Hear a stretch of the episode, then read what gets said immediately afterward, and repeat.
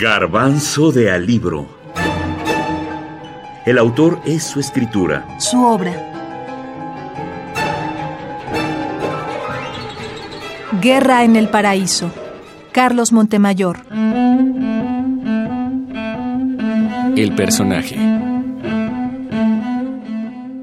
no son enemigos de los de la revolución, no son enemigos porque la igualdad que quisieron los apóstoles también la proclama ahora esta revolución socialista, donde tenemos que arrebatar nosotros las riquezas a los millonarios y regresar al trabajador y al rico darle lo que alcance un trabajador, que cada rico gane lo que gane un trabajador, porque no vamos a matar a todos los ricos, hay que matar a los ricos que están solamente matando gente, tienen que morirse solamente, por ejemplo, como Juan García, Carmelo García se tienen que morir, también se tienen que morir gente como Enrique Juárez, que lo acabamos de entregar en Mezcaltepec, porque Enrique Juárez metía soldados a su casa y nos estaba denunciando gente de ahí. Lo que queremos es que la gente tenga confianza de que estamos contestando a los enemigos.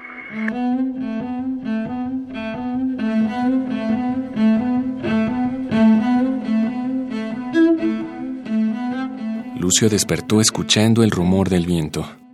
Un rumor profundo, extenso, que parecía concentrarse en la cañada, en las piedras, en la abundante maleza. Aún no amanecía. Cerró los ojos.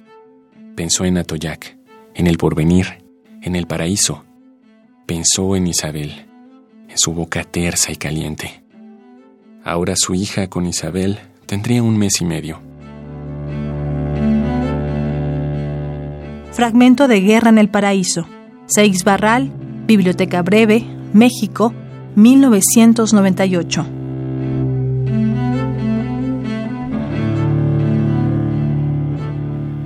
Lucio Cabañas fue un profesor humilde dedicado a una sola causa, ayudar a los más necesitados.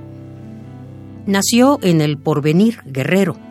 Fue el segundo hijo de un matrimonio poco afortunado por nacer y vivir en ese lugar.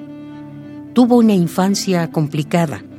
Su padre fue asesinado, como se repite la historia en cada uno de los hijos de ese lugar, por lo que él y su hermano tuvieron que trabajar en el campo como una condena para esa población.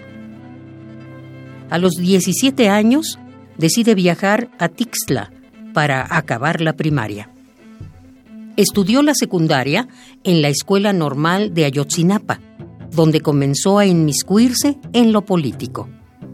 Después se convirtió en maestro de una escuela primaria donde apoyó la destitución de la directora. Y es aquí donde comienza su vocación de guerrillero, como única válvula de escape.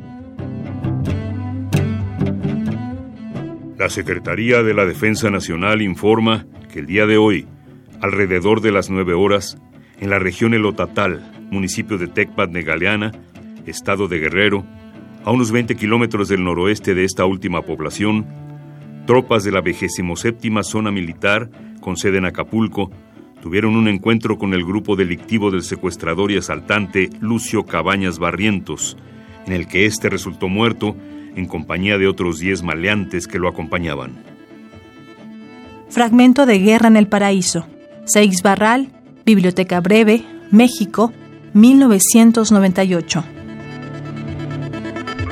Entonces, compañeros, queremos formar el Partido de los Pobres. Queremos que aquí no se anden peleando. Hemos sabido que un fulano con otro anda peleando en la huerta, no se ven como hermanos. Otro fulano con otro por ahí se quieren pelear por una mujer. Bueno, bueno, ¿por qué somos compañeros o qué somos? Las cabezas, ¿para qué las tenemos?